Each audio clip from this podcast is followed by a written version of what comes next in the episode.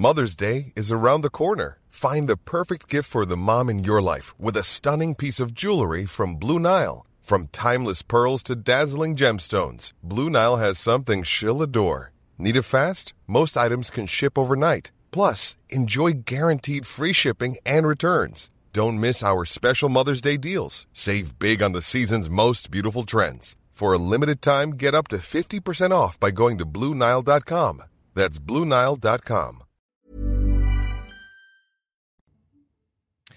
Bonjour, 90 minutes info, il est 15h30, soyez les bienvenus, je suis très heureux de vous retrouver pour euh, CNews. Euh, tout de suite, eh bien, on va commencer par la présentation de mes invités qui vont nous accompagner tout au long de cet après-midi.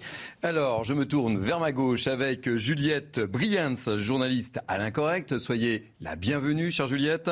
Luc Gras, politologue, soyez le bienvenu aussi. André Chico Dicola, j'ai répété. André Chico Dicola, journaliste et éditorialiste à La Marseillaise. Bonjour. Bonjour. Et enfin, Bernard euh, Cohen-Haddad, chef d'entreprise. Et puis vous êtes également président de la CPME Île-de-France et président du cercle de réflexion Étienne Marcel. J'ai tout bon? Alors aujourd'hui, on va parler de beaucoup, beaucoup, beaucoup de thèmes. Euh, vous le verrez. Euh, tout de suite, on va commencer par cette information qui est tombée hier soir. Emmanuel Macron a donc euh, confirmé Elisabeth Borne à Matignon comme Première ministre. Deuxième annonce, et pas des moindres, une nouvelle équipe ministérielle sera bientôt nommée. Après deux jours loin de l'Élysée, le président s'est confié à nos confrères de l'AFP. On regarde le sujet de Marie Conan qui va tout nous expliquer et on débat ensuite si vous le voulez bien. Ses opposants la voyaient déjà quitter Matignon. Elle est aujourd'hui renforcée. Elisabeth Borne reste première ministre. Après plusieurs jours de silence, Emmanuel Macron officialise. J'ai décidé de confirmer ma confiance à Elisabeth Borne. Elle a ma confiance dans la durée. Une première ministre maintenue, mais dont le gouvernement devrait lui être complètement remanié. La Première ministre me soumettra des propositions pour la composition d'un nouveau gouvernement que nous mettrons en place dans les prochains jours du mois de juillet. Dans ce gouvernement pourront être accueillis des membres d'autres groupes parlementaires. Une nouvelle main tendue à l'opposition, une main tendue qui ne s'applique pas à tout le monde. Ce sera des communistes au LR. Les Français ont accordé une légitimité aux députés RN et LFI, et ces partis ont une formation politique. Je ne confonds pas les extrêmes, mais par leur expression, leur positionnement, ces formations ne s'inscrivent pas comme des partis de gouvernement. Sur le fond, le chef de l'État se dit prêt à discuter. Le projet présidentiel pourra être amendé, mais il fixe déjà quelques lignes rouges. Parmi elles, la réforme des retraites ou bien celle vers le plein emploi. Il ne faudra pas non plus augmenter la dette ni alourdir les impôts. Emmanuel Macron s'entretiendra avec Elisabeth Borne dès son retour du sommet du G7 et de l'OTAN jeudi prochain. Alors, je me tourne vers vous, euh, Juliette Briens. Comment réagissez-vous à cette annonce Elisabeth Borne à Matignon, surprise ou pas surprise? Euh, pas surprise, euh, il a commencé par cette espèce de période de silence, d'inaction. On se demandait s'il se mettait en retrait, il gagnait un peu de temps. Et fait suite à cette période d'inaction euh, un réadoublement d'Elisabeth Borne. Il lui renouvelle sa confiance euh, et il lui demande de créer un gouvernement d'action et un gouvernement d'action sans LFI et sans l'URN. Alors, je ne sais pas bien s'il est au courant des résultats des législatives, Monsieur Macron, mais en excluant les partis d'opposition, comme il le fait, il exclut les classes populaires, il exclut les classes moyennes déclassées qui, elles, ont voté Marine Le Pen.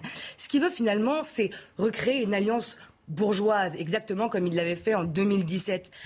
Mais euh, recréer donc un cordon sanitaire, finalement, ce cercle de raison, ça ne marchera pas, puisqu'on l'a bien vu avec les législatives, ce cordon sanitaire, il a explosé en plein vol. Les gens n'en veulent plus et ne font justement plus confiance à nos élites. Je euh, rajoute... Très, très rapidement, j'aimerais qu'on entende un peu tout le monde et on poursuit justement. Euh, Bernard Cohen, Haddad, votre première réaction justement Moi, je crois qu'il ne pouvait pas faire autrement et que paradoxalement, c'est le moins mauvais choix. Pourquoi? Parce qu'on est dans une période, vous l'avez vu les uns et les autres, et on l'a vécu de grande instabilité, instabilité politique, instabilité économique, avec euh, l'ensemble des crises économiques euh, russo-ukrainiennes, euh, de l'inflation, mais aussi euh, du prix des matières premières, des pénuries matériaux, se déjuger alors que il a une majorité relative, qu'Elisabeth Borne est une grande technicienne, qu'on aime ou qu'on n'aime pas, qu'elle sourit, qu'elle ne sourit pas, c'est On en parlera tout à l'heure. C'était la stabilité. C'est la stabilité dont a besoin le pays, en tout cas la stabilité économique avec le maintien de Bruno Le Maire.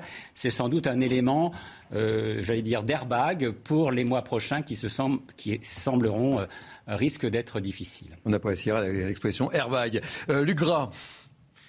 je crois qu'aujourd'hui, l'enjeu pour Emmanuel Macron est principalement de méthode. Car en réalité, l'élection qu'il a gagnée au présidentiel était d'abord une élection de rejet de Mme Le Pen, mais on comprend bien que derrière l'élection d'Emmanuel Macron, il y a des gens qui sont pour Emmanuel Macron, il y a des gens qui ne voulaient pas de Mme Le Pen. Donc forcément, sa majorité est déjà fragile. Donc pourquoi je dis que c'est une question de méthode? Parce que le problème d'Emmanuel Macron, c'est le problème de lien avec le peuple. Et donc il faut qu'il change sa méthode, il faut qu'il arrive à convaincre les Français, qu'il les écoute, que lui-même se met en mouvement qu'il sait tenir compte justement du résultat des élections, etc. Et donc là, c'est assez académique ce qu'il a fait là finalement de, de, dire je pars deux jours, rends des copies dans deux jours. Et euh, politique du maître d'école. je reviens, je relève les copies. Voilà, il y a ce côté un peu académique. Et puis euh, et puis euh, Madame Borne disserter dans quelques jours, proposez-moi. Donc il garde un côté académique. Il faut qu'il absolument qu'il s'humanise, qu'il descende sur le terrain auprès des Français et des classes populaires notamment. Sinon, il n'y arrivera pas. André Chicodila. Il a, Macron a maintenant une majorité tout à fait relative, hein, mais une majorité quand même. Je crois qu'il faut pas. Euh, on sait bien que la politique, c'est pas une affaire d'arithmétique. Et euh, il est tout à fait probable que le président de la République va rechercher des, euh, dire des majorités de circonstances. mais là, je pense qu'il n'y a pas d'illusion. pendant cinq ans, M. Macron a mené une politique de droite, une politique parfois même qualifiée d'antisociale.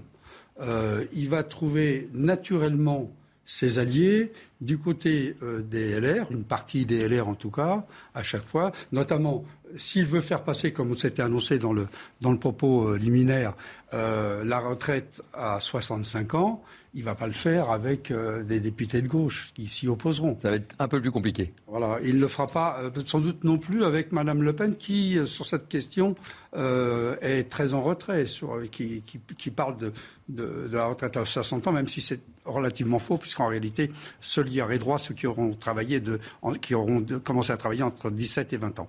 Mais euh, c'est pas, euh, il va donc pas trouver du côté des oppositions euh, une majorité de circonstances. Il a fait une politique de droite pendant cinq ans et il fera encore une politique de droite avec la droite pendant les années qui viennent. Il y a un élément, moi, qui m'a. Il y a, bien sûr, si sur le terrain, c'est-à-dire dans la vie réelle, hum.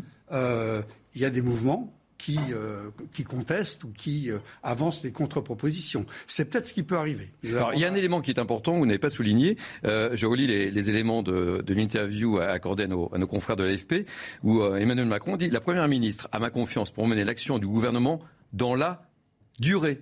Je dis bien la durée. pas d'airbag, finalement. Donc, c'est pour rebondir, effectivement.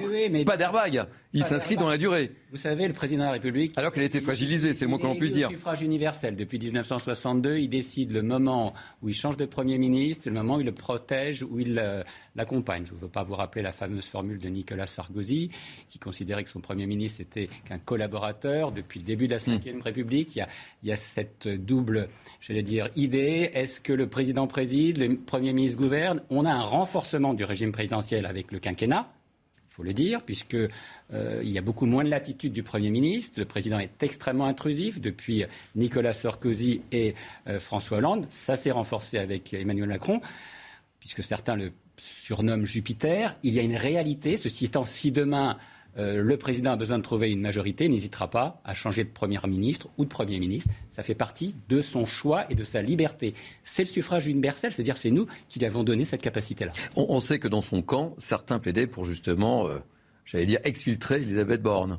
Oui, et Alors que là, il, persiste et signe. Il a eu du mal à trouver la, bon, euh, la bonne personne à la bonne place. Faut, je ne veux pas vous rappeler tous les, les noms euh, de Ah oui, des noms ont circulé, oui, oui, bien sûr. Circulé, y compris d'hommes, même s'il s'était engagé à prendre une femme. Donc tout cela, ce n'est pas, comment dirais-je, prévu. Ça fait partie de l'organisation d'une réaction. Lui seul euh, émettre de son choix. C'est ce qui fait notre démocratie, ce qui fait aussi, contrairement à ce qu'on a pu entendre euh, ces derniers temps, c'est pas un régime parlementaire, c'est bien un régime présidentiel avec une dose de parlementarisme. C'est ça aujourd'hui la Ve République. On, peut penser aussi que bon, la dernière première ministre, c'était, euh, vous le savez, Edith Cresson. Edith Cresson, et que évidemment, qui est moins d'un an déjà, qui est resté moins d'un an, et donc ça aurait été difficile peut-être de battre le record d'Edith Cresson en termes d'image aussi. Tout à fait. Moi, c'est ce que je voulais vous préciser. Donc, vous l'avez fait, c'est très bien ainsi. C'est qu'on a une première femme qui est restée moins d'un an, hein, de mai euh, à, avril, donc c'est moins d'un an, et euh, ce serait vraiment extrêmement euh, désagréable qu'elle parte déjà, Madame Borne. ça n'a même rien à ceci voir. Dit, ceci dit, en, termes d'image, mais si, en termes d'image, Juliette Briens, en tant que femme, oui, mais en, tant que femme, je prendrais ça pour un malheureux concours de circonstances, mais en aucun cas un lien avec le fait que ce soit une femme. Moi, je voudrais juste. non, mais j'ai pas, pas fini. Allez, je vous en Donc, la chose, vous avez posé la question sur la durée. Oui, c'est important la durée. Il insiste. Vous savez, en, politique, comme disait Charles Pasqua, euh, les engagements euh, euh, n'engagent finalement hein, que ceux qui les reçoivent. Et donc, le, évidemment, qu'il ne peut pas la fragiliser encore plus en disant que c'est pour quelques semaines. La durée, ça veut dire quoi? Ça veut dire qu'il essaye de lui donner les moyens de durer un petit peu. Ceci dit, comme ça a été très justement dit, si l'équation politique oblige à choisir quelqu'un qui est probablement plus au centre droit ou plus à droite, eh bien, il le fera sans, sans état d'âme. Parce que la politique, c'est sans état d'âme. La réalité d'aujourd'hui, c'est que M. Macron n'a pas beaucoup de choix en réalité, il faut qu'il essaye de sauver sa peau au Parlement. Donc il fera des alliances à droite, à gauche, euh, au centre, partout. L'important pour lui, c'est d'arriver à faire passer des textes. Sinon, ce sera la cacophonie. Alors très rapidement, très rapidement. Euh, oui, non, mais ce qui était euh, intéressant dans le profil d'Elisabeth Borne, effectivement, vous disiez tout à l'heure que Macron menait une politique de droite. Ça ne l'a pas empêché de recevoir avec plaisir le soutien de, de, LFI et des partis de gauche pendant l'entre-deux tours lorsqu'il s'agissait de faire barrage à la et, au RN. Mais euh, oui, il y aurait pu y avoir une fenêtre de négociation avec le parti LR, mais Elisabeth Borne est bien déjà une femme de gauche. On se rappelle par exemple, euh, que c'est elle qui a présidé la fermeture de la centrale nucléaire Fessenheim euh, lorsqu'elle était ministre de la Transition écologique, mais aussi quelque chose qu'on a dit plusieurs fois ici. Elisabeth Borne est une technocrate, non une politicienne, à un moment où justement euh, le, parti présidentiel n'a qu'une majorité relative, qu'il y a maintenant désormais des partis d'opposition qui sont forts, notamment le RN avec sa percée et ses 89 sièges. Est-ce qu'il n'aurait pas plutôt fallu euh, une femme ou un homme, évidemment, euh, avec une finesse, une finesse de négociation politicienne et non une technocrate comme l'était euh, son prédécesseur. Alors, très, rapidement, je voulais qu'on aborde parce que le, temps passe. La deuxième annonce de taille, je le disais en, introduction, Elisabeth Borne donc va devoir former un nouveau gouvernement début juillet. Vous avez bien noté cette annonce. et il y a des conditions. Il y a des conditions. Elle doit mener des consultations avec les leaders de l'opposition pour une nouvelle feuille de route. Et cela va des communistes OLR. Voilà. Et quid LFI et RN. déjà sur la méthode, c'est quand même curieux parce que d'habitude on fait ça discrètement. C'est une des premières fois sous, la période récente qu'un président, euh, voilà, euh, met tout sur la table comme ça, comme si on était dans une sorte de démocratie euh, voyeuriste de tout. Non, pour essayer de trouver des résultats sérieux et concrets en politique, il faut travailler aussi dans l'ombre. Donc qu'il ait ses intentions, en gros, ce sont ses intentions. Là. Il ne devrait pas les mettre sur la table, il devrait les garder, donner cette feuille de route à Elisabeth Borne, mais qu'elle puisse travailler. Vous vous rendez compte là déjà, elle a déjà le tohu-bohu, puisqu'évidemment elle a écarté euh, près de euh, un tiers de l'équation de, l'Assemblée nationale en enlevant LFI et, et Donc justement, ça vous inspire pas cette eh ben, eh ben, eh ben, En démocratie, un député vaut un député. Et euh, on peut être LFI, RN, ceci, cela, quand on est revêtu du vote des Français. Je vous rappelle que le député est un député de la nation, pas un député de sa circonscription, c'est très important. Eh bien, à partir de là, vous avez une vraie légitimité. Donc, il n'y a pas à distinguer les députés qui seraient, qui plairaient euh, aux, seigneurs et puis ceux qui ne plairaient pas. Ça, c'est en, termes démocratiques, c'est très choquant. André euh, Chico euh, Nicolas. Oui. Ben, je ne sais pas, mais si M. Macron propose, en effet, de, s'il proposait dans, que le gouvernement adopte ou fasse travail sur des hypothèses telles que euh, le SMIC à 1500, 1500 euh, euros, euh, pas de retraite inférieure au SMIC. S'il parlait de l'échelle mobile des salaires pour faire face à l'inflation, une échelle mobile des salaires, l'indexation, l'indexation, voilà. Mais c'est ce qu'on appelait l'échelle mobile des salaires il y a encore quelques années. S'il avait l'ensemble de ces propositions à, faire à la gauche, notamment aux communistes dont il parle, euh, sans doute il, trouverait une oreille. Mais évidemment, c'est évidemment pas ce qu'il va faire.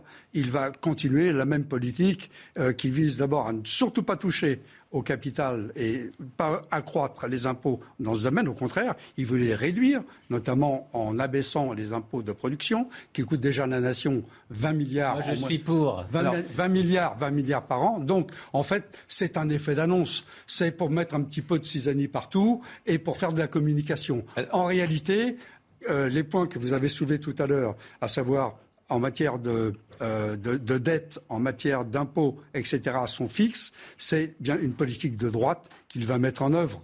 Et là, euh, ce qu'il dit à propos des communistes ou des LR, ça tient en fait de la comment s'appelle Alors justement, euh, pour parler de, de, cette exclusion de LFI et, de l'ARN, je, je, voudrais justement vous faire écouter la réaction d'Adrien Quatennens, député LFI du Nord, justement. Donc moi je, vous, moi, je, moi je retourne la question à Emmanuel Macron. Quand il vient devant les Français en disant Eh bien maintenant, les groupes politiques à l'Assemblée vont nous dire s'ils sont prêts à coopérer, à participer à une coalition de gouvernement ou à voter texte par hmm. texte. Je lui dis, Monsieur Macron, vous n'avez pas compris ce qui est en train de se passer. Aujourd'hui, c'est l'exécutif, c'est vous qui êtes faible. Et c'est le Parlement qui est fort. Alors je vous propose de réagir juste, parce que vous savez quoi? C'est l'heure du flash de Michael Dorian et on réagit juste après les propos d'Adia Kentens.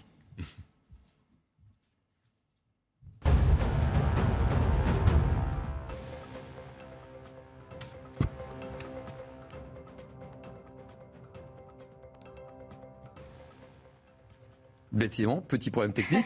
Alors voilà, on va enchaîner directement avec la réaction d'Adrien Quentin. Ça vous inspire quoi? Ben, C'est assez juste en termes d'observation. Le président est faible et euh, il se donne à lui-même, il s'autorise de dire Oh, je prendrai un petit peu de ça, un peu de ça, pas de LFI, un petit peu de ça. En plus, on ceux qu'il veut prendre, on saupoudre. Ceux qu'il veut prendre lui ont dit non très clairement pour l'instant, LR. Euh, donc c'est pas comme ça que ça va se passer. Ça va se passer, il va prendre ce qu'on va, ce qu'on va lui donner. C'est-à-dire que s'il trouve, croyez-moi, des parlementaires, quel que soit leur rang politique, qui votent ces textes, qui permettent de montrer qu'il n'est pas dans l'inaction, eh bien, au niveau institutionnel, il sera obligé. D'ailleurs, un vote, vote, un vote. On ne voit pas d'où vient le vote euh, à l'Assemblée nationale. Il y a des majorités ou pas sur les grands tableaux à côté du perchoir. Vous êtes majoritaire, vous ne l'êtes pas. C'est comme ça que ça va se passer. On n'est pas là à saupoudrer, à choisir euh, qui sont ceux qui vous soutiendront. André Nicolas. Il faut rappeler aussi que le président a deux moyens pour intervenir. Il a évidemment euh, euh, l'usage qu'il peut faire du Parlement, euh, de sa majorité, et il a aussi le recours possible aux ordonnances. il peut gouverner par ordonnance. Non, je pense qu'il n'échappe à personne que ce qui est avancé là est une opération, je le disais tout à l'heure, une, opération de communication, mais ça nous rappelle en tout cas le rôle du Parlement. Et s'il est vrai qu'aujourd'hui c'est le, euh, comment c'est le président qui désigne le, Premier ministre. Si nous nous étions retrouvés avec une majorité absolue, hein, qui soit à gauche, par exemple, avec la NUP, euh, eh bien, le président, ce sont, on sait bien que ce sont, c'est l'Assemblée nationale qui fait les lois. Donc, en réalité, à ce moment-là, l'exécutif, c'est-à-dire le Premier ministre, quel qu'il soit, et le président de la République, auraient dû mettre en œuvre les décisions de l'Assemblée nationale. Mais évidemment, ça n'est pas euh, le cas de figure. Aujourd'hui, on est dans une opération, je le disais, de communication. L'essentiel, je pense, pour Macron, c'est d'essayer de euh, se représenter comme celui qui représente l'intérêt national en dehors des euh, calculs de parti. Sauf que le compromis, là, c'est une opération le politique. Le compromis, il y a un petit coup de canif, là. Mais il y aura, des majorités circonstancielles. Juliette euh, Williams. c'est pas souvent que je suis euh, un peu en accord avec euh, Adrien Quatennens, mais là, c'est vrai que pour le coup, on a l'impression d'une sorte de déni, presque un déni démocratique, et puis cette, sensation qu'il rejette la faute sur les partis d'opposition, c'est-à-dire s'il n'y a pas d'accord, ce sera pas de ma faute, ce sera de la leur, moi j'aurais essayé, et aussi un déni de, son propre bilan.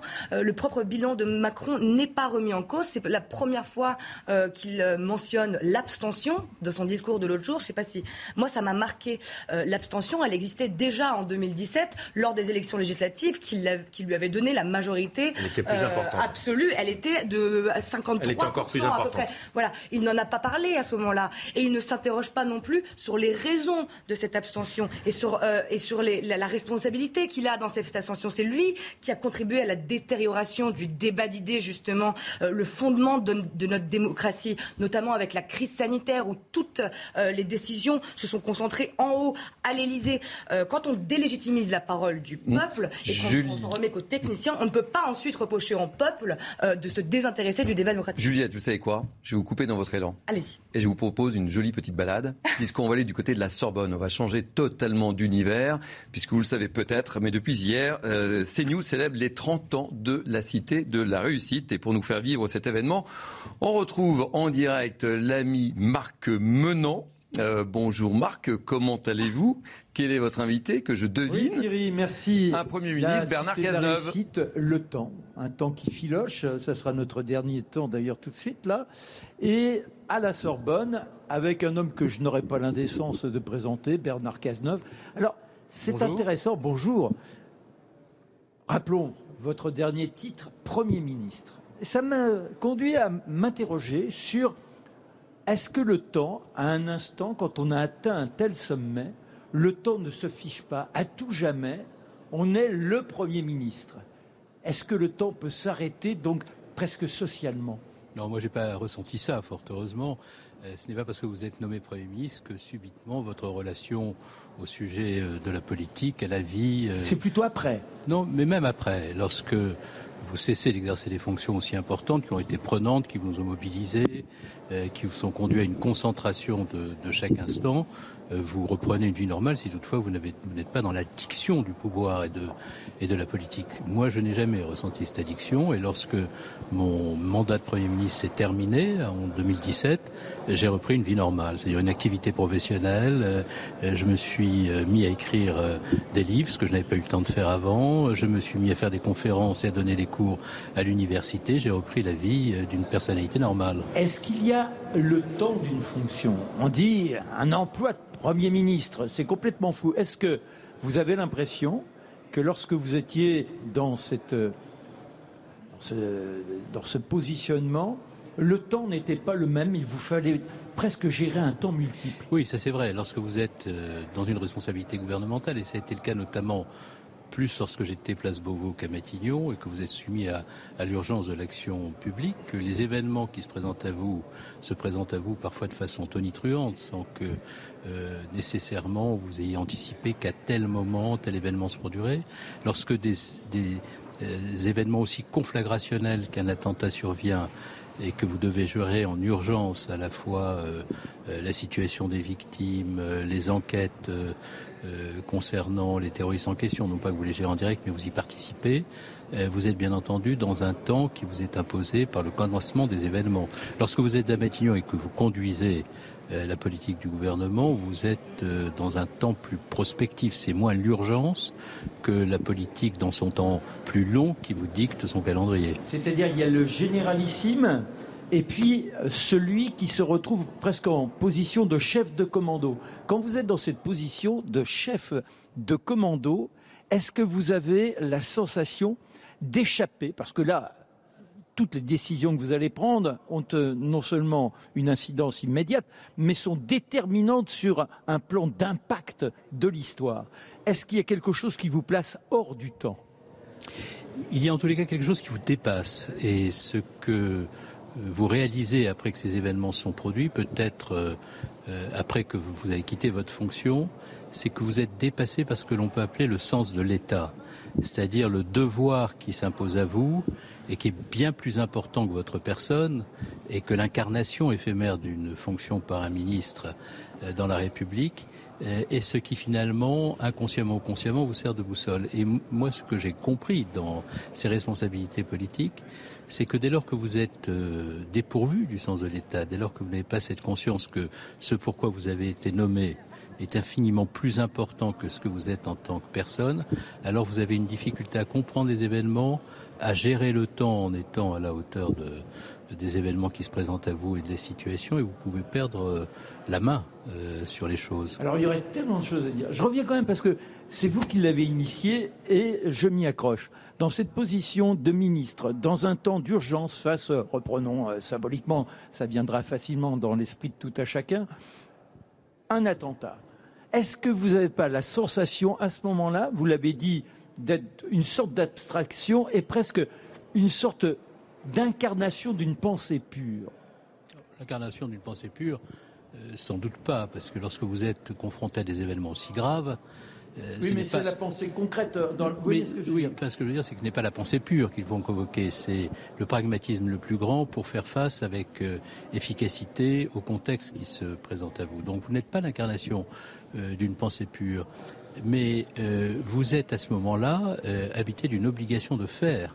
Euh, parce que le pays peut basculer. Lorsque les attentats se sont produits en novembre 2015, le choc émotionnel, le chagrin qui s'était emparé du pays était tel que si vous n'étiez pas en situation individuellement et collectivement, on n'est pas seul, il y a le président, le Premier ministre, les autres ministres de prendre les bonnes décisions, euh, alors euh, vous mettez le pays en danger. Et ce qui compte à ce moment-là, c'est d'être capable de faire en sorte que le pays demeure debout et d'agir dans la temporalité qui va bien. Le temps devient un élément essentiel de l'action. Merci Bernard Cazeneuve. Vous avez fait de ce présent, de ce temps, donc, un temps passé, mais qui nous a permis de mieux comprendre ce qu'ont été, ce qu'ont été vos fonctions. Merci à vous. Merci à vous. À bientôt. Allez Thierry, bon après-midi sur CNews. À tout à l'heure. On vous retrouve dans une heure, mon cher Marc, et on va marquer une pause pub. Il est 16h, bienvenue, vous êtes sur CNews, c'est 90, 90 minutes info et tout de suite, eh bien écoutez, c'est le Flash Info avec Mickaël Dorian. Une femme a été tuée de plusieurs coups de couteau à Narbonne. Âgée de 26 ans, la victime a été découverte grièvement blessée au pied de son immeuble hier peu avant minuit avant de décéder quelques heures plus tard. Une enquête pour homicide aggravé a été ouverte. Son ex-petite amie est activement recherchée. Plusieurs vols annulés chez Ryanair. La journée d'hier a été fortement perturbée par une grève de personnel navigant de la compagnie aérienne irlandaise, contrainte d'annuler des dizaines de vols, surtout en Belgique, en France et en Espagne. Grève qui se poursuit ce dimanche. Aujourd'hui, 9 vols au départ ou à l'arrivée de Bordeaux sont annulés, 12 au départ ou à l'arrivée de Marseille. Et puis du basket avec le succès de l'Asvel Lyon-Villeurbanne sur Monaco en finale de Pro A, victoire 84 à 82 au terme d'un match très accroché qui a été jusqu'en prolongation. L'Asvel Lyon-Villeurbanne remporte ainsi son 21e titre de champion de France, le troisième consécutif. 90 minutes info, on poursuit nos débats avec nos invités euh, cet après-midi, que je salue à nouveau, Juliette Briens, euh, Luc Gras, André Chico Dicola et Bernard Cohen Haddad. Alors, euh, après la confirmation d'Elisabeth Borne à Matignon, je vous propose maintenant de revenir sur cette première interview de Pape Ndiaye accordée à nos confrères du Parisien. Le nouveau ministre silencieux depuis sa nomination s'est exprimé. Le récit de Marie Conan. Dégager des majorités en s'alliant au Rassemblement national. Alors que plusieurs membres du gouvernement semblaient ouverts à cette idée, le nouveau ministre de l'Éducation nationale Papendiaï exclut catégoriquement cette éventualité, quelles qu'en soient les circonstances. Il n'y a pas de compromis à avoir avec le Front National. C'est ma boussole politique. Je suis entré dans ma vie citoyenne à 20 ans par la lutte contre le Front National et cette boussole, je ne la perds pas. S'il admet qu'un échange au sein des commissions dans l'hémicycle reste nécessaire, Papendiaï ne perçoit en revanche pas d'avenir en commun avec un parti dont le projet politique va à l'encontre de ses valeurs un parti qui est selon lui anti-républicain. Ce n'est pas parce que le Front National parle de République qu'il est républicain. Lorsque l'on propose la préférence nationale, on sort de la République telle qu'elle a été pensée, telle qu'elle est affirmée dans la Constitution. Suite à la percée spectaculaire aux législatives du parti de Marine Le Pen, le ministre admet craindre pour l'avenir de notre démocratie. Il tient à alerter sur les dangers d'une banalisation de l'extrême droite. Cette entrée massive à l'Assemblée témoigne de son implantation durable.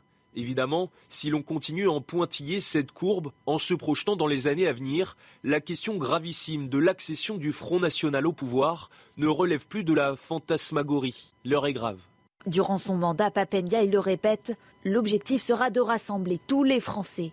Le ministre de l'Éducation nationale prône une république de l'école qui accueillera tous les enfants, quelle que soit leur nationalité.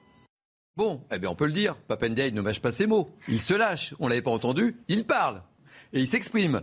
Et c'est clair, pas de compromis avec, alors il dit bien, le front national. Il ne dit pas le rassemblement. Vous avez, vous avez noté la, la nuance, euh, Juliette Papendiaï et euh, Emmanuel Macron, d'ailleurs, sont bloqués dans ce vieux logiciel des années 30, persuadés que Marine Le Pen est euh, la nouvelle Hitler et qu'après avoir été élue, si, elle l'avait été démocratiquement, elle se lancera dans une sorte de dictature fasciste. Mais aujourd'hui, qui croit encore à cette hypothèse Qui croit encore à ce discours Personne. Et non seulement les gens n'y croient plus, mais en plus, ils sont excédés de ce discours qui ne représente plus aujourd'hui la réalité actuelle et la réalité euh, des choses, de, ce pourquoi ils ont voté. Parce qu'on se rappelle que quand même, Marine Le Pen, c'est 13 millions d'électeurs au second tour de la, présidentielle. Euh, le programme du RN est bien sûr critiquable en tout point, on peut le critiquer, mais enfin, rien ne vise dans ce programme, dans le programme de Marine Le Pen, à renverser euh, la République. Papendiaï peut chercher, il ne trouvera jamais. quoi, et il n'y a pas la moindre mesure anti-républicaine. Je vais peut-être en parler euh, après. Oui, euh, on, va... la parole à mais lui, en revanche, il a certains problèmes euh, de notion justement de ce que c'est d'être bah, républicain. Il est resté au Front National. le Rassemblement National n'existe pas. Oui, en plus, il n'existe pas, oui, c'est ça. je pense que c'est volontaire. Il faut qu'il aille à l'école, c'est ce que vous voulez dire. Ah, je ne me permettrai pas. Non, ne me mettez pas dans une situation difficile. Bernard Cohen, je vous en prie, Haddad. Alors, comment Non, non, non, non, non, non. Non, dites-moi. Non, écoutez, c'est quand même pas une grande nouvelle. C'est un homme de gauche. Il est contre le Rassemblement national. Ça me semble d'une évidence limpide. Ça fait partie de son parcours. Il le dit. Il le dit euh, dans, cet article, dans cet échange, c'est tout à fait conforme à son parcours. Il ne parle pas de son côté wokisme, anticulture, c'est peut-être ça qui nous inquiète le plus. Mm-hmm. Il est aussi conforme à ce qui a été évoqué tout à l'heure, ce qu'on a évoqué ensemble sur euh, le projet euh, du président de la République euh, d'avoir un rassemblement des communistes à LR. Donc ça fait partie aussi du discours. Moi, ce qui me gêne le plus dans cette, ou ce qui m'interroge le plus dans cette interview, c'est quand même la rupture avec la politique blancaire. Parce que ça, on n'en parle pas là. Ceci étant salé dans le discours. Alors oui et non, quand on lit l'interview. Oui, oui et non. C'est-à-dire qu'il dit au début, bah, je vais maintenir. Je vais dans les pas, dans les chaussons, dans la continuité. Voilà. Mais ce que je maintiens, ça prend deux lignes et ce qui va être réformé, c'est quand même 4-5 questions avec euh, des développements. Donc on voit bien qu'il y a quand même une nouvelle euh, euh, comment dire, orientation, j'allais dire un héliotropisme sur le changement de l'école. Est-ce que c'est un bien, est-ce que c'est un mal? Moi, ce qui m'inquiète aussi, c'est qu'à un moment, il parle de, Yannick Jadot. Mhm. mais il ne parle pas de LFI. Et quand LFI à Paris, Madame Simonet et Madame Bonneau reçoit M. Corbyn, qui est quand même pas un, défenseur de sémite, ça me pose des vrais problèmes éthiques en tous les cas. Lugras. C'est vrai que cette interview, moi, je trouve, crée un petit malaise. En fait, euh, on le voit définir la République non pas en étant positif, en donnant des valeurs. Voilà, qu'est-ce que c'est que les, quelles sont les valeurs de la République On le voit plutôt dans une République qui exclut. Donc la problématique, elle est là. En réalité, la République, c'est, ce sont des valeurs. La République, c'est pas un supermarché. On viendrait des quatre coins du monde, on arrive et on arrive en France, beau pays de la liberté, et finalement, on ne passe pas par le tamis des valeurs de la République. La République, c'est une histoire, c'est la Révolution française, liberté, égalité, fraternité. Et donc là, on a un peu l'impression que la République, elle sert à exclure. Ça va pas. Parce que la République, on, euh, quand on vient en France, qu'on on arrive en France et qu'on rentre dans la France, effectivement, on doit porter avec soi les valeurs de la République. C'est ce qui s'est toujours fait. Vous n'avez pas le sentiment qu'il règle un peu ses comptes parce que sa nomination euh, a été très c'est le moins qu'on puisse dire, critiqué, euh, en étant l'ambassadeur du wokisme, etc., etc. Vous n'avez pas le sentiment qu'à travers cette euh, interview accordée à nos, confrères du, Parisien, il règle ses comptes là? Moi, j'ai le sentiment surtout qu'il lève un voile, le voile sur sa personnalité. C'est-à-dire, très concrètement, l'interview, il est assez classique. Hein, on va aider les, les, plus en difficulté, on va faire ceci, on va faire ça. C'est d'un classicisme absolu. La réalité, on l'attend sur quoi? On l'attend sur sa capacité à innerver dans l'école de la République les valeurs de la République. C'est là qu'on l'attend. Et là, il nous fait un tcha-tcha euh, de, 20 ans par rapport au Front National, etc. Vous appelez ça un tcha-tcha, vous Mais oui, parce que parce qu'on voit bien que euh, les, derrière ça, il y a une question culturelle.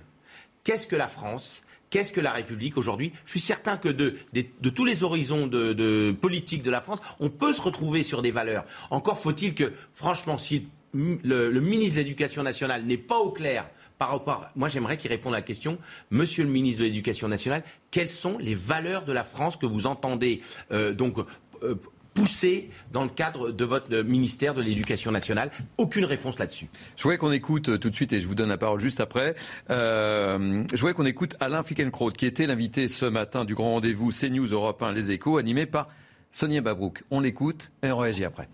D'après ce que j'entends, il ne dit pas la même chose à propos d'une France insoumise, euh, alors que celle-ci ne dédaigne pas, et nous en parlerons j'espère, de collaborer avec l'islamisme en, euh, en manifestant son désir d'abroger la loi contre le séparatisme. Mais cette nomination de Papendiaï, Emmanuel Macron l'a pensé comme un coup.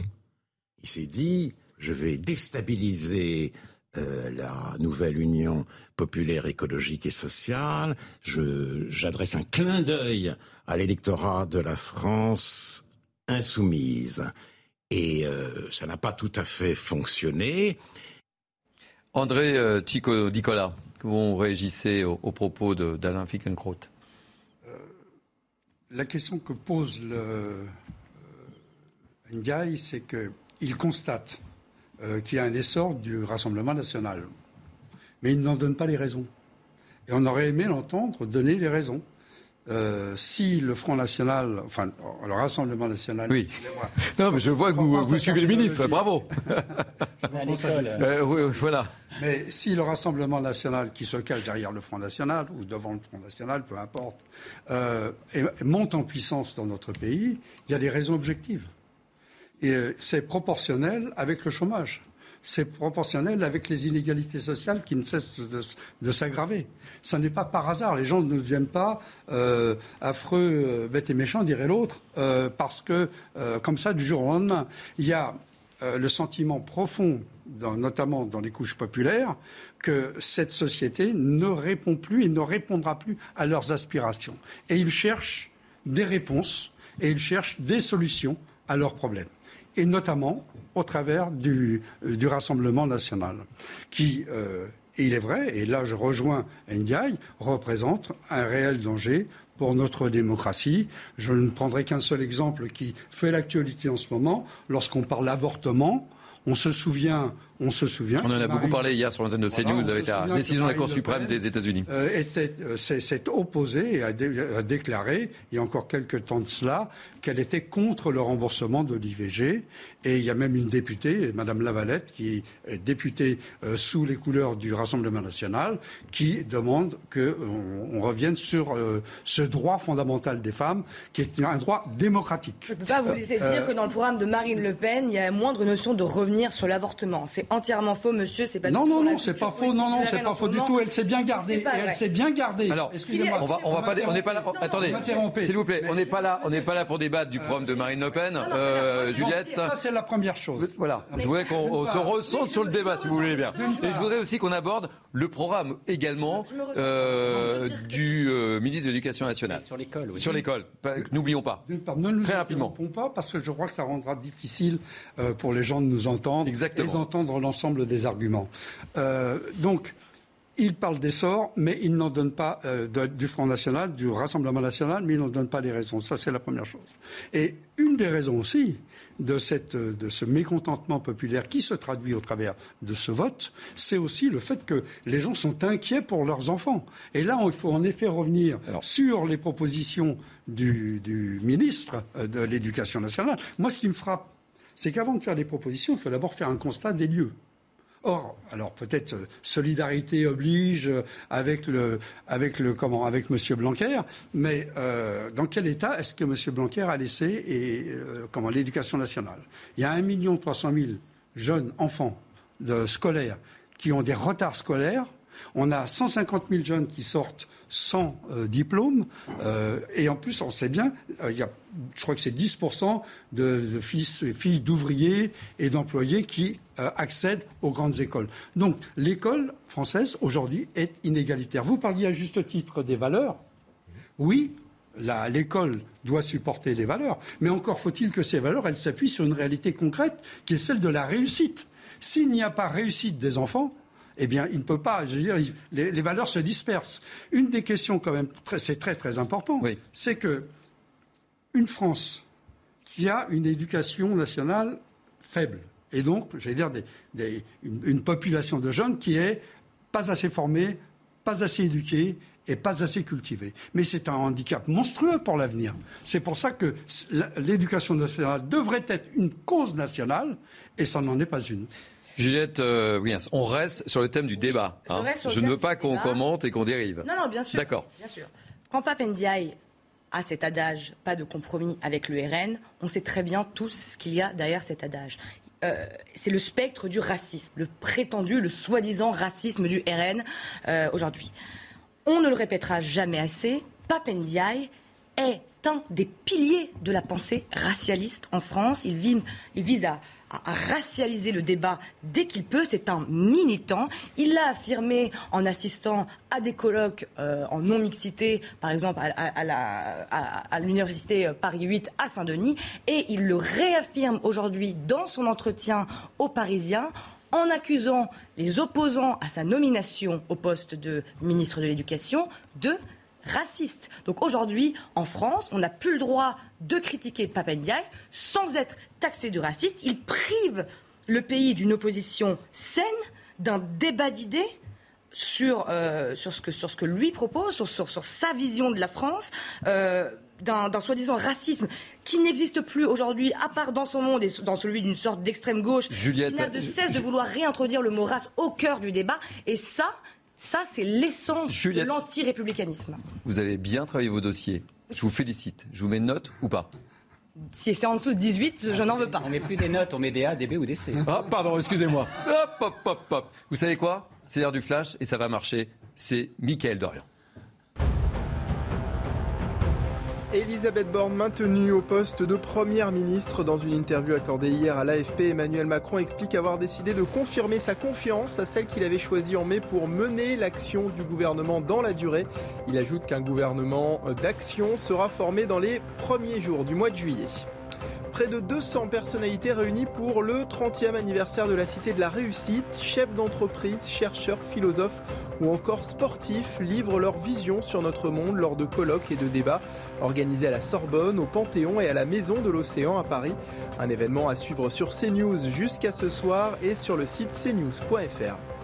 Et puis hier soir, l'équipe de France féminine de football a battu le Cameroun 4 buts à 0.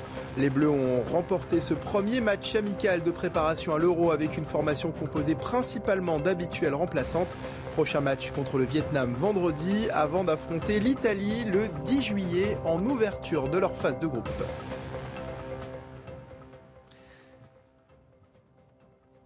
Et voici le but magnifique. Merci Mickaël Dorian. On se retrouve avec nos invités, Juliette Briens, Luc Gras, André Chico Dicola et Bernard Cohen Haddad. Les débats sont animés. Vous êtes en forme cet après-midi. Hein? On peut le dire. Euh, on va changer totalement de sujet. On va parler de Paris. Vous êtes d'accord? De toute façon, même si vous n'êtes pas d'accord, même si vous n'êtes pas d'accord, on va parler de Paris. Euh, depuis 15 heures. Il y a Paris, mais il y a aussi Marseille. Oui, bon, on en parlera. Et il y a aussi Toulouse. Il y a d'autres villes, justement. Mais ne me faites pas la transition, mais prenez mon fauteuil. Euh, prenez mon fauteuil. Alors, depuis 15 heures, le mouvement Saccage. Euh, Paris a lancé un appel à manifester contre l'insalubrité de la capitale, la pollution, ça concerne un peu Marseille peut-être, non, il n'est plus là. On l'a perdu. Il ne m'écoute pas. Les déchets ou les aménagements urbains accusés. Euh, dans les dires, les quartiers. C'est un peu le cas à Marseille il y a aussi des gros problèmes, en effet, de propreté, de, etc., de sécurité, des problèmes propres à toutes les grandes villes euh, que sont, euh, comment, qui se heurtent toutes à, toutes à ce problème de, comment, de, la propreté. C'est vrai, c'est un problème vraiment. C'était le problème à Bordeaux. C'était le problème. Ah, c'est vrai qu'on parle beaucoup de l'OM à Marseille, évidemment. Oui, bien sûr. Mais on parle aussi beaucoup des poubelles, je trouve. Oui, bien sûr, mais... C'est un feuilleton récurrent. C'est un feuilleton récurrent un comme partout. particulier à Marseille pour les poubelles. Il faut Ouais, mais dire, Je ne sais, pas si- je sais pas si c'est exactement je- la même chose. Hein, parce qu'à Marseille, il y, a- il y a des grèves. On voit s'entasser les choses. Ah, etc. ça, on les voit. Mais euh, à Paris, la difficulté, moi j'ai encore eu le témoignage ce matin d'une d'une personne qui a quitté Paris il y a 10 ans et qui habite maintenant donc euh, un peu plus loin. À Et Marseille qui est, euh, ce, ce matin même, non, non, pas si, non, pas si loin, qui est revenu à Paris, euh, ce- voilà. euh, Ouais. Et elle a trouvé Paris changé.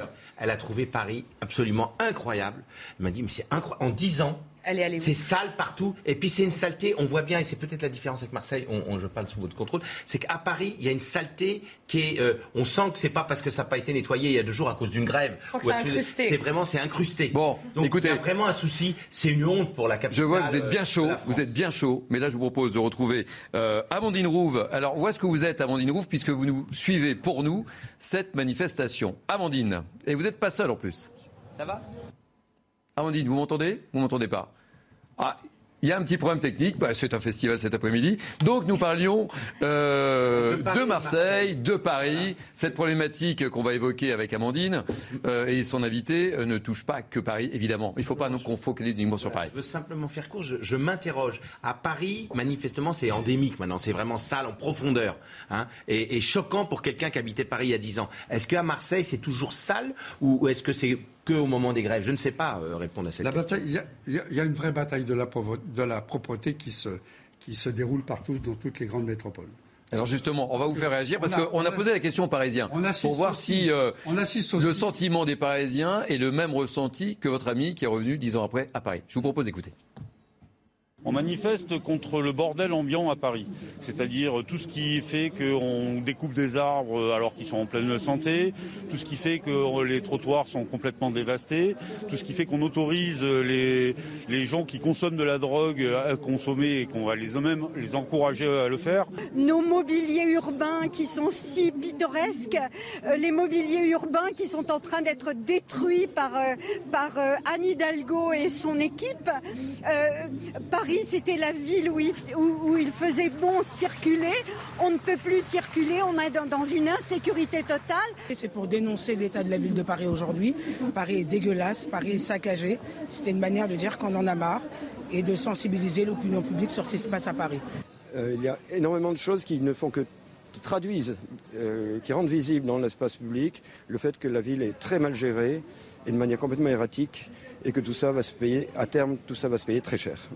Bon, eh bien, le moins qu'on puisse dire, c'est que les Parisiens sont cash. Hein Bernard Cohen, Haddad. Oui, mais c'est une réalité. Paris est une ville dure à vivre, dure à travailler. C'est une ville qui se modifie. On a un nouveau PLU, plan local d'urbanisme, qui est là, qui est en train d'être mis en place. Il y a une vraie réflexion. Ce qui est important, c'est que cette réaction, elle vient des citoyens. Il faut pas Mmh. l'oublier. C'est pas des politiques. Ah, puis ils mâchent pas leurs mots, là, hein. C'est pas des, des lobbies euh, au début. Euh, saccage à Paris, c'est pas uniquement sur la propreté, c'est sur L'incapacité de vivre à Paris, c'est ce qui est lié aux monuments, aux mobilités, à l'insécurité, au bruit, euh, aussi à la pollution. Tout ça fait partie d'une vraie réaction. Encore faut-il qu'il y ait un débat avec les, avec les élus. Et moi, je suis pour la création d'un conseil municipal, euh, comment dirais-je, conseil économique et social municipal euh, à Paris, où il y ait des associations, euh, des organisations ainsi que des syndicats pour qu'on puisse avoir un échange, parce qu'on a l'impression que tout tombe d'en haut vers le bas. Alors, on va peut-être retrouver Amandine Rouve, me dit-on, ou pas. On prend, on prend pas. Non du tout. Euh, pas d'Amandine. Euh, Juliette. Oui, non, je, je, je suis ravie de, de voir que, que les gens expriment leurs pensées et, que, et leur quotidien. Paris était un cadeau, Paris est une poubelle aujourd'hui. Euh, Madame Hidalgo pense que Paris euh, lui appartient, qu'elle peut comme ça euh, déconstruire un peu comme elle veut euh, Paris. Pas un, pas un trottoir euh, sans trou, pas une statue sans tag. Euh, N'importe quel touriste aujourd'hui ne peut même pas euh, euh, aller apprécier, apercevoir la Tour Eiffel sans les grandes plaques de plexiglas euh, qu'il y a euh, tout autour. Euh, voilà, on Bon. fait un peu ce qu'on veut. Bah, Et- écoutez, vous faites une belle publicité pour Paris et ça tombe bien, nous on va faire une belle publicité pour CNews. On se retrouve tout à l'heure. Heureux de vous retrouver sur CNews, 16h30, c'est l'heure du flash. Michael Dorian. Les dirigeants du G7 se réunissent dans les Alpes bavaroises ce dimanche. Les leaders des grandes puissances, euh, vous en voyez certains sur ces images aux côtés du chancelier allemand Olaf Scholz, Mario Draghi, Justin Trudeau ou encore Joe Biden. Ils se sont donné rendez-vous dans le sud de l'Allemagne pour le sommet annuel. Principale préoccupation, la guerre en Ukraine, la sécurité alimentaire et le climat. En Ukraine, quatre explosions ont été entendues tôt ce matin dans le centre de Kiev. Il s'agirait d'une frappe russe qui a touché un complexe résidentiel proche du centre-ville. Le bilan provisoire fait état d'au moins deux blessés hospitalisés, mais des personnes seraient toujours coincées sous les décombres, indiqués le maire de Kiev, Vitaly Klitschko. Et puis les succès russes se multiplient dans l'est de l'Ukraine. Hier, les forces russes se sont totalement emparées de la ville de Severodonetsk et ont pénétré dans celle de Lysychansk. Dans le même temps, Vladimir Poutine a annoncé que dans les prochains mois, des missiles capables de transporter des charges nucléaires seraient livrés à la Biélorussie. Retour sur CNews, dernière ligne droite pour notre émission. On se retrouve avec nos invités, Juliette Briens, Lucas Grasse, André Sicodicol, j'adore votre nom, et euh, Bernard Cohen, c'est un piège pour les journalistes. Allez, après la manifestation saccage à Paris qu'on n'a pas pu vivre complètement, malheureusement pour des problèmes techniques, on va aborder une autre colère, celle des Motards, la Fédération française des motards en colère euh, a appelé à manifester cet après-midi dans les rues de Paris. On voit déjà les images. Euh, oui, euh, on va retrouver dans quelques instants Adrien Spiteri, mais surtout cette Fédération française des motards en colère avait appelé à manifester contre le stationnement payant. Sujet ô combien sensible et on retrouve tout de suite Adrien Spiteri qui est sur une moto. Quel exploit Adrien et oui, au moins 1500 motards continuent leur route ici dans les rues de la capitale en direction du 13e arrondissement euh, de euh, Paris. Un convoi plutôt bien organisé puisque les policiers, les policiers sont aidés par des membres de la Fédération française des motards en colère qui se trouvent juste à l'avant euh, du convoi comme vous pouvez le voir sur ces images d'Alice Delaz l'âge. Je vous propose euh, justement euh, d'écouter l'un euh, de ces représentants que nous avons pu interroger tout à l'heure. Dans une période où nous parle toujours de pouvoir d'achat, et dans une période où Madame Hidalgo s'est permis, lors de l'augmentation du prix de l'essence, de dire qu'il fallait baisser les taxes de façon à ce que les Français puissent mettre de l'essence pour aller travailler, elle a contrario, elle met des taxes sur euh, son territoire, ce qui est un discours totalement hypocrite et dénué de, non-sens. Pourquoi on veut que le stationnement reste gratuit? C'est pas parce qu'on veut pas payer, c'est tout simplement parce qu'on là aussi on nous parle beaucoup de mobilité et qu'en termes de mobilité, le dos motorisé c'est une excellente solution, notamment pour les gens qui sont les plus éloignés. Vous l'avez euh, entendu, hein, ces motards euh, dénoncent le coût engendré par cette future mesure auxquelles vont s'ajouter notamment celle du contrôle technique qui devient obligatoire à partir du 1er octobre prochain pour euh, les euh, deux roues ce qui ajoute donc euh, des frais supplémentaires que certains motards ne pourront pas assumer l'année prochaine. Merci beaucoup Adrien. ne prenez pas de risque, surtout je vois que vous avez le casque, tout est parfait, vous êtes dans l'ordre. Alors dites-moi, qui est motard autour de cette table? Levez les bras. On va faire très scolaire. Un, deux, trois. Deux roues tous Oui. Et quatre? Et quatre. Allez, quatre moi-même. Voilà, voilà. je suis la, seule. Vous êtes la seule. Je marche, je prends le métro et quand je suis euh, chez moi en province, je prends la voiture, sûrement pas ici à Paris puisque c'est un enfer. Et euh, certains s'étaient réfugiés comme vous euh, derrière les deux roues. Et mais voilà, ce monsieur parlait de, de, mobilité. malheureusement, le deux roues, au même titre que la voiture, ce n'est pas la bonne mobilité aux yeux de Madame Hidalgo et elle contribuera à rendre la vie des motards un enfer comme elle a contribué à rendre celle des automobilistes un enfer. Bernard Cohen Haddad, vous qui êtes motard, vous comprenez la colère des motards? Je comprends la colère des motards pour deux raisons. D'une part, on met une fois de plus la charrue avant les bœufs, c'est-à-dire que on va donner aux motards, même s'il y aura un certain nombre de règles et, d'abonnements, euh, euh, on leur a demandé de payer, bien entendu, le stationnement, mais aujourd'hui, il n'y a pas de dispositifs qui sont suffisamment organisés pour pouvoir garer son deux roues motorisé thermique ou non thermique en surface, c'est-à-dire sur la voie publique. Il faut aussi prévoir euh, des tarifs bonifiés, c'est-à-dire avec des ristournes pour celles et ceux des motards, parce qu'il y a aussi beaucoup de femmes. Parce qu'aujourd'hui, quand on est une infirmière, quand on est une avocate, ou quand on est un avocat, un kiné, un assureur, ou tout simplement un plombier ou un électricien, on se déplace à Paris en deux roues quand on peut le faire. Parce Ça, je que confirme. on n'y arrive pas, y compris quand on est un journaliste. Et donc aujourd'hui, il y a un problème de capacité de se garer, de sécurité et on a mis donc la charrue avant le. C'est un peu dommage parce qu'on a vraiment besoin de sécuriser l'espace public. Tout le monde n'a pas de deux roues euh, électriques, même si euh, demain les deux roues électriques euh, seront exonérées de la taxe. Il n'y a pas d'autonomie, il y a un problème aussi de coût. C'est une vous, vous, connaissez le, le, le, coût? Vous savez ce que ça va vous coûter, euh, vous, Parisiens 0,50. Alors, je vais vous le dire. Oui, je vous le dis Oui, dites-le. Ah, bah, je vous le dis. Alors, la grille tarifaire prévue par la mairie de Paris est la suivante 3 euros de l'heure en zone 1. 3 euros de l'heure en zone 1 et 2 euros en zone 2 pour les visiteurs. Et pour les résidents, il existe un abonnement de 45 euros pour 3 ans et à 22,50 euros pour un an, permettant la prise de tickets journaliers pour 75 centimes. Vous vous rendez compte pour ceux qui habitent pas Paris et qui viennent en moto parce qu'en en fait euh, sur 10 ans on venait en voiture. On parlait de pouvoir d'achat depuis quelques jours. Euh, on, venait, on, venait, en voiture. Ça va, Après, ça va être compliqué de rouler en deux roues. Hein. Ce qu'on oublie aussi maintenant, c'est qu'avec euh, les passages à 30 à, 30 à l'heure, il y a mmh. beaucoup de motards qui ont des motos relativement puissantes et qui sont à 47, 50 à l'heure et poum, en plus ils se prennent des ils se prennent des prunes comme on dit. Non, en réalité on a un problème parce que le politique devrait rendre la société plus vivable, plus viable, plus de liberté. Or, on complexifie tout, on, on rend la vie de plus en plus difficile. C'est vraiment euh, une société de renversement des objectifs. La politique. Et oui, on voit sur les images, il y a du monde à Paris, hein, ah regardez. Mais bien sûr, parce que la, la, la politique devrait aider à vivre mieux. Et la, et la, politique, en tout cas la politique municipale de Madame 1,75%, oh. elle est de complexifier la vie. Et donc il y a quelque part un problème parce que moi je me rappelle très bien il y a 10 ou 20 ans, on nous disait prenez des deux roues mmh. parce que c'est moins polluant, ça prend moins de place et euh, c'est moins, ça consomme moins. Donc franchement, il y avait euh, tout pour le pour la moto. Maintenant, on va venir taxer, raqueter les, les motards. Mais ça va être, ça va être compliqué de se déplacer à Paris. Est-ce que c'est la même chose à, à Marseille, André Ticonilla On a- Chico, oh là là, mais c'est pas Chico Dicola. On a, on a aussi à Marseille le même problème qu'à Paris, à savoir de circulation. En, en plus, Marseille est collé sur la mer, donc ce qui rend les choses extrêmement compliquées dans l'organisation de l'espace le des urbain. mers, c'est- c'est Mais ce que je voulais dire pour Paris, c'est que euh, c'est sûr que les embarras de Paris sont un problème. C'est sûr qu'il y a un vrai problème de pollution et qu'il faut travailler à réduire à la fois les encombrements et en même temps le comment. Mais comme vous le disiez à juste titre, euh, euh, on met la charrue devant, euh, devant les bœufs. Euh, qui a mis le travail dans Paris? Qui a mis toutes les administrations dans Paris?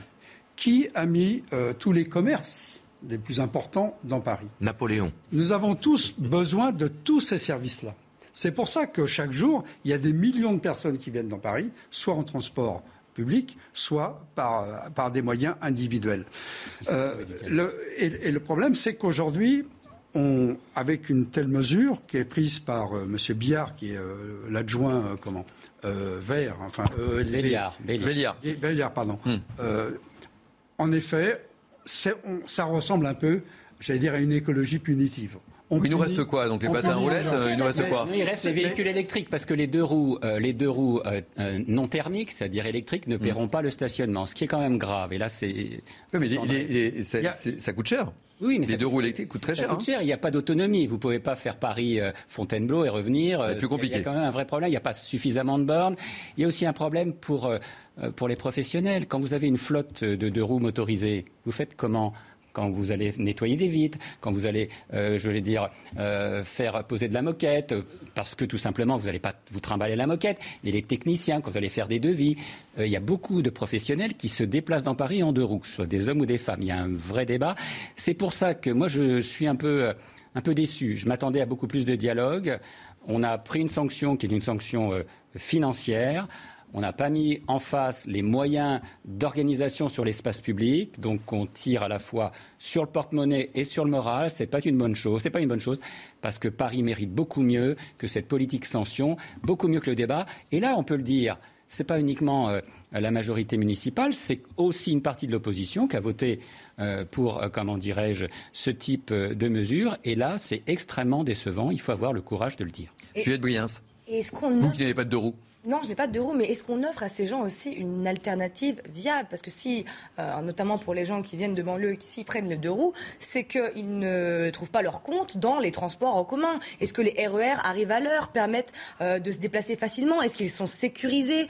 Euh, Est-ce qu'il y en a assez? C'est un peu la même chose que quand on, on instaurait cette taxe carbone, mais qu'on n'offrait pas aux gens à la campagne des moyens de se rendre au travail. C'est exactement la même chose. Donc tant qu'il n'y aura pas de, de moyens viables de se déplacer dans Paris, en dehors de Paris et de revenir dans Paris euh, avec les transports en commun notamment, mais même pareil pour les deux roues, euh, les deux roues électriques. Est-ce qu'il y en a assez? Est-ce qu'ils marchent est-ce qu'il marche? Parce que moi, j'ai essayé plusieurs fois les Vélib, par exemple. Euh, un Vélib sur deux euh, n'a pas de selle, le guidon tordu euh, euh, ou la roue crevée. Donc, tant qu'il n'y aura pas euh, de réelle alternative pour ces gens... Et on voit le problème des trottinettes. On voit le problème des trottinettes et de la pollution qu'occasionne de Silicon. C'est un, un sujet assez sensible aussi. Et le danger, en plus. Et le, et le danger. Donc, la, la, rentrée de septembre va être très chaude, mes amis. Oui, mais prenons l'exemple d'un jeune, auto un jeune qui se lance, qui est auto-entrepreneur, qui a une bécane, qui a une moto, qui vient travailler à Paris. Il va se retrouver avec sa bécane. Il va falloir faire le contrôle technique d'une moto qui est certainement pas récente. Boum, on le taxe. Il va falloir qu'il stationne à chaque fois pour des prix pas possibles puisqu'il n'habite pas Paris. Donc vraiment, la politique sociale de Madame Hidalgo, on peut se poser des questions. La véritable politique sociale, c'est de partir de la vie des gens qui n'ont pas beaucoup de revenus et d'essayer d'organiser la vie de la cité autour de cela. On est complètement à côté. Là, on est une politique bobo extrêmement réactionnaire par rapport aux, aux nécessités de, l'ouvrier, du travailleur qui vient pour euh, gagner son pain en venant à Paris. La déconnexion totale. Une des, une des premières mesures qui pourrait être prise, c'est la gratuité des transports. Peut-être qu'avec la gratuité des transports, sur Paris et même pour l'ensemble des grandes métropoles. Oui, parce que ça, ce que vous dites, on peut l'appliquer dans toutes les grandes métropoles françaises. Hein. Vu les déficits d'IDF Mobilité, euh, c'est pas demain la veille quand même. Et puis le, jeune auto-entrepreneur qui est peintre, il peut pas emmener ses Et puis il n'y a pas que ça. Non, non, non, ça va être un peu plus compliqué. Hein. Je pense qu'il faut. J'imagine mal dans le métro avec euh, ses pinceaux et ses seaux. Il y a, il y a le jeune entrepreneur. Vous parlez des auto-entrepreneurs, les jeunes Uber comme on dit, qui sont des auto-entrepreneurs, mhm. euh, en effet, ne peuvent pas faire face à un stationnement qu'il leur faudrait payer à chaque fois euh, de 3 euros. Parce que 30 euros dans la journée, c'est ce qu'ils gagnent, en gros. Donc, bon, pas possible. Les amis, je pense que la rentrée à Paris va être très chaude. Donc, pas de mesure discriminatoire. la rentrée va être très chaude. Elle va être chaude et chère. Et elle va être chaude parce qu'il y a un vrai quiproquo dans notre vie nationale actuellement. On voit le résultat du sondage après élection législative qui montre que 76% des Français étaient contents du résultat parce qu'ils trouvaient que c'était plus démocratique, les différentes forces politiques étaient bien représentées. En réalité, sous la Ve République, on vit sous le fait majoritaire qui fait qu'on a toujours avancé comme ça. Il faut qu'il y ait une majorité pour avancer. Or, la rencontre entre cette espérance de quelque chose de plus démocratique et un système qui probablement va se bloquer, eu égard d'ailleurs aux attitudes un peu rigides des uns et des autres, eh bien vraiment on risque d'avoir une rentrée et une perspective de dernier trimestre de l'année assez difficile. On en a déjà des symptômes avec euh, le fait que la SNCF va se mettre en grève euh, sans doute le 6. Euh, oui, c'est une grève annoncée. Le, 6 juillet.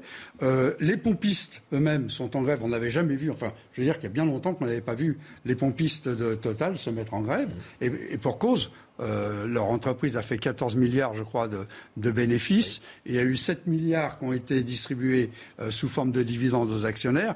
Et eux, ça reste gros gens comme devant. On sent qu'avec l'inflation, le mécontentement social grandissant, la rentrée risque en effet, enfin, c'est pas ce qu'elle risque, elle peut, elle, peut en effet être extrêmement euh, chaude. Eh bien, on devrait devenir des piétons. Tout simplement. Il n'y a plus que ça. C'est ça la solution La solution, c'est des piétons. Et encore même pas. Même pas, parce que marcher dans la rue représente aussi un danger, euh, danger aujourd'hui dans Paris. qu'est-ce qu'on fait Qu'est-ce qu'on fait là Il faudrait quand même pas avoir une vision complètement apocalyptique. Parce que là, là, nos téléspectateurs vont partir en disant on ferme ces news, ils sont totalement. Euh, non, c'est pas possible. Apocalyptique, mais j'ai quand même très peu d'espoir. Une note d'espoir quand même. L'Hidalgo Bachine dessert. Ne parlez pas en même temps, s'il vous plaît. La réaction de Madame Hidalgo, justement, à ce mouvement spontané. Attendez, je vais juste terminer.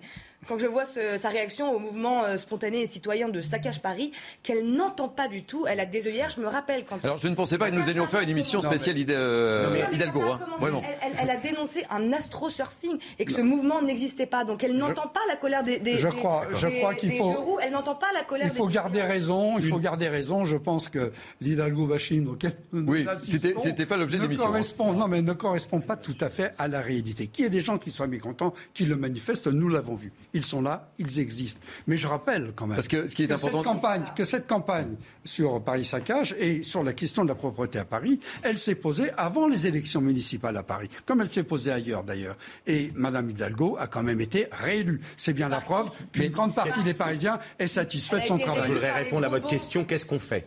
Eh ben, qu'est-ce qu'on fait? Soyons positifs. On essaye de développer une société dans laquelle d'abord on écoute les citoyens, on remet du dialogue, on met des médiations partout où il y a besoin de dialoguer, parce qu'on voit bien qu'on est dans une société de conflits, d'opposition permanente, et la seule façon de sortir de tout cela, c'est de mettre les postures de côté et d'essayer de de raviver le débat démocratique, de permettre à chacun de s'écouter, pas de s'entendre, de s'écouter, d'aller au bout. C'est comme ça qu'on y arrivera. Sinon, on va effectivement vers des temps difficiles. Mais l'espérance, c'est le dialogue. Mais l'important, euh, lorsqu'on a choisi ces deux thèmes euh, cet après-midi sur le saccage à Paris, et évidemment, ces, problématiques, euh, c'était pas uniquement de focaliser sur, sur Paris, puisque vous l'avez également évoqué, ce sont les mêmes problèmes dans les grandes villes. Voilà. Tout à fait. Écoutez, euh, on arrive au terme de cette émission. Je tenais à vous remercier chaleureusement pour votre participation. Merci Juliette Briens pour une première. Oui. Bah, c'était parfait. Ah, mais merci. Ça va Oui, ça va. Ça s'est bien passé? Ça s'est très bien passé. J'étais entouré de gens très agréables, donc je vous remercie. Merci euh, Luc Gras. Merci André Chico Dicolla. Vous pouvez, comme ça aussi. Très bien.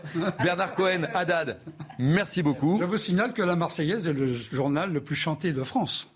Ah ça, j'étais sûr que vous alliez le placer. Ah. Merci en tous les cas pour votre participation. Euh, tout de suite, c'est l'heure du flash avec Mickaël Dorian. Une femme a été tuée de plusieurs coups de couteau à Narbonne. Âgée de 26 ans, la victime a été découverte grièvement blessée au pied de son immeuble hier peu avant minuit, avant de décéder quelques heures plus tard. Une enquête pour homicide aggravé a été ouverte. Son ex-petite amie est activement recherchée. Plusieurs vols annulés chez Ryanair. La journée d'hier a été fortement perturbée par une grève de personnel navigant de la compagnie aérienne irlandaise contrainte d'annuler des dizaines de vols, surtout en Belgique, en France et en Espagne. Grève qui se poursuit aujourd'hui. Ce dimanche, 9 vols au départ ou à l'arrivée de Bordeaux sont annulés, 12 au départ ou à l'arrivée de Marseille. Et puis du basket avec le succès hier soir de Lasvel Lyon-Villeurbanne sur Monaco en finale de Pro Victoire 84 à 82 au terme d'un match très accroché qui a été jusqu'en prolongation. L'Asvel Lyon-Villeurbanne remporte ainsi son 21e titre de champion de France, le troisième consécutif. Allez, il est temps de retrouver maintenant l'ami Marc Menant qui est dans un lieu magique, vous le savez, à la Sorbonne. Euh, si vous êtes branché sur CNews, eh bien, on célèbre les 30 ans de la Cité de la Réussite avec un grand nombre d'invités prestigieux. Et aux côtés de Marc Menant, Georges Haddad, professeur émérite en mathématiques à la Sorbonne. Oui, la Sorbonne, la Cité de la Réussite, jusqu'à ce soir, avec un homme mathématicien, mais qui a en plus le privilège d'avoir été le plus jeune président de Panthéon-Sorbonne, et le plus ancien. Et pour autant, il est toujours là, Georges Haddad. Alors c'est formidable. Moi j'ai noté, enseigner c'est aimer. Si un professeur n'aime pas ses élèves, si les élèves n'aiment pas le professeur, l'école devient un calvaire. Formidable. Alors ça vous est venu comment? C'est le mathématicien qui s'est aperçu que parfois certains se détournaient de l'attention nécessaire pour bien assimiler ce que vous étiez en train d'enseigner? Ou est-ce que c'est quelque chose de plus vaste? C'est de plus vaste et qui est, lié à ma, à ma formation dès mon plus jeune âge, cher Marc. Euh, c'est la relation que j'ai eue avec une femme à qui je tiens à rendre hommage, qui s'appelait Odette, qui est partie il y a un peu, plus d'un an. C'était ma mère. Et qui n'avait pas eu la chance de faire des études pour diverses raisons. Elle était allée jusqu'au certificat d'études. Une bourse lui avait été attribuée par le gouvernement français, mais en 42, étant donné qu'Odette était juive tunisienne. On est, en, voilà, on est en Tunisie. en Tunisie, et étant donné qu'elle était juive tunisienne, puisque les juifs en Tunisie étaient tunisiens et n'avaient pas bénéficié de la loi Crémieux euh, pour devenir français. Et donc Odette n'a pas pu étudier. Elle, s'est arrêtée au certificat d'études. Et quand j'ai commencé l'école euh, à Saint-Avold, en Moselle, puisque nous étions réfugiés en Moselle pour des raisons professionnelles euh, liées à mon père, Odette, qui avait compris que je n'avais pas envie d'aller à l'école, je n'avais aucune envie d'aller à l'école, m'a dit écoute, Georges, tu vas pas aller à l'école pour toi, mais tu vas aller à l'école pour ta maman. parce que je serai ton premier élève et à travers toi, je vais reprendre mes études.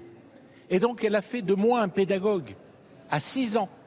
À six ans, j'allais à l'école, pas pour moi, mais pour apprendre et pour transmettre à ma mère. Donc, on peut dire le premier plus jeune président de Panthéon-Sorbonne et le plus jeune professeur de, de toute l'humanité, si je puis Alors, dire. Marc, c'est incroyable que vous disiez ça, parce qu'un petit film a été monté à mon, à mon insu, intitulé L'élève qui était professeur. Ah oui, c'est magnifique. Et ma maman, Odette, a fait de moi un professeur. Et elle m'attendait tous les soirs avec son petit cahier, et je lui racontais tout ce que j'avais appris à l'école. Alors raconter, c'est formidable, mais on pourrait se dire que ce, le souffle, le verbe vous accapare et vous propulse. Or, on voit bien, la faconde est là, et pour autant vous vous intéressez aux mathématiques. Alors là, j'entends certains, oh là là, les mathématiques, c'est inaccessible. Qu'est-ce qui fait que les mathématiques vous ont, là encore, fait un clin d'œil et hop, vous ont accroché? C'est incroyable que vous me posiez cette question, et je vais le dire pour la première fois, je vais le révéler. Euh, Odette, qui a été mon premier élève, était meilleure que moi dans tous les domaines. Dans tous les domaines, sauf un. C'était les mathématiques. Et je me souviens à l'âge de 12-13 ans, parce qu'elle me suivait, elle me dit les mathématiques, je, je n'arrive plus à suivre. Genre, je n'arrive plus à suivre. Et je me suis dit, voilà la voie pour échapper, pour échapper à cette emprise. Quand même. et, et mériter le titre de professeur. Et mériter le titre de professeur. Puis il y a une autre histoire là aussi, je l'ai racontée dans une interview. Euh, c'est la rencontre avec un jeune homme qui s'appelait François, qui s'appelle François, François Liscure, à qui je tiens à rendre hommage. On avait 15 ans, un génie en mathématiques, et qui m'a pris en sympathie et qui m'a adopté. Et il m'a dit, on avait 15 ans tous les deux, il m'a dit, Georges, si tu veux, on va passer un pacte. Alors je dis, un pacte, pourquoi faire? Il m'a dit, moi je vais t'apprendre les mathématiques. Et je dit, moi, qu'est-ce que je peux t'apprendre? Alors il m'a dit, il paraît que tu es un séducteur, donc tu pourrais m'aider avec les filles parce qu'il avait des, problèmes. Et j'ai accepté ce pacte. Alors, la, partie séduction, laissons-la de côté. Ah non, non, non, non, non, non, parce que finissez, mais ce qui est intéressant, c'est que grâce aux mathématiques, on peut structurer la pensée, on peut aussi faire en sorte que les mots trouvent la bonne musicalité, car la musique, c'est de la mathématique. Est-ce qu'avec les mathématiques, ne devient-on pas un séducteur? Bon, alors ça c'est une question. euh, je crois pas. Je ne crois pas. Mais on a passé ce pacte et François, qui était génial, m'a fait découvrir un monde de poésie, de rêve. Et grâce à lui, je suis devenu mathématicien. Alors pour la séduction, c'est vrai qu'on peut séduire, mais avec les mathématiques, c'est difficile. hein. Je pense que j'aurais préféré être poète ou musicien. Mais est-ce que justement, puisque je vous dis, la poésie, il y a un côté très mathématique dans la, la façon de scander le vers, mais dans la musique, la musique n'échappe pas les mathématiques. Tout cela est sous-jacent. Donc la mathématique n'est-elle pas l'élément essentiel pour être dans la prospérité de l'esprit? En quelques mots, votre réponse. Je suis totalement d'accord, mais encore faudrait-il faire passer cela euh, auprès des jeunes filles hein, pour euh, leur faire comprendre que les mathématiques, c'est une poésie du monde, une poésie de la vie, c'est une pensée qui nous libère. Moi, les mathématiques, j'ai toujours conçu les mathématiques comme une respiration absolue. Et, je ne vois pas d'autres disciplines, à part la musique, où, les ge- où le génie humain s'exprime avec autant de force, avec autant d'énergie. Georges Haddad, merci. Je rappelle plus jeune- le plus jeune président de Panthéon-Sorbonne et le plus ancien. Et regardez cette verve. Vous n'aimez pas les mathématiques? J'espère que maintenant vous en doutez et que demain vous les dévorerez. On se retrouve tout à l'heure à la Cité de la Réussite. C'est toujours à la Sorbonne. When you make decisions for your company, you look for the no brainers. And if you have a lot of mailing to do, stamps.com is the ultimate no brainer. It streamlines your processes to make your business more efficient, which makes you less busy. Mail checks, invoices, legal documents, and everything you need to keep your business running with stamps.com. Seamlessly connect with every major marketplace and shopping cart. Schedule package pickups and see your cheapest and fastest shipping options from different carriers. With rates up to 89% off USPS and UPS rates. And with the Stamps.com mobile app, you can take care of mailing and shipping wherever you are. Make the same no-brainer decision as over 1 million other businesses with stamps.com. Sign up with code program for a 4-week trial plus free postage and a free digital scale. No long-term commitments or contracts. That's stamps.com. Code program.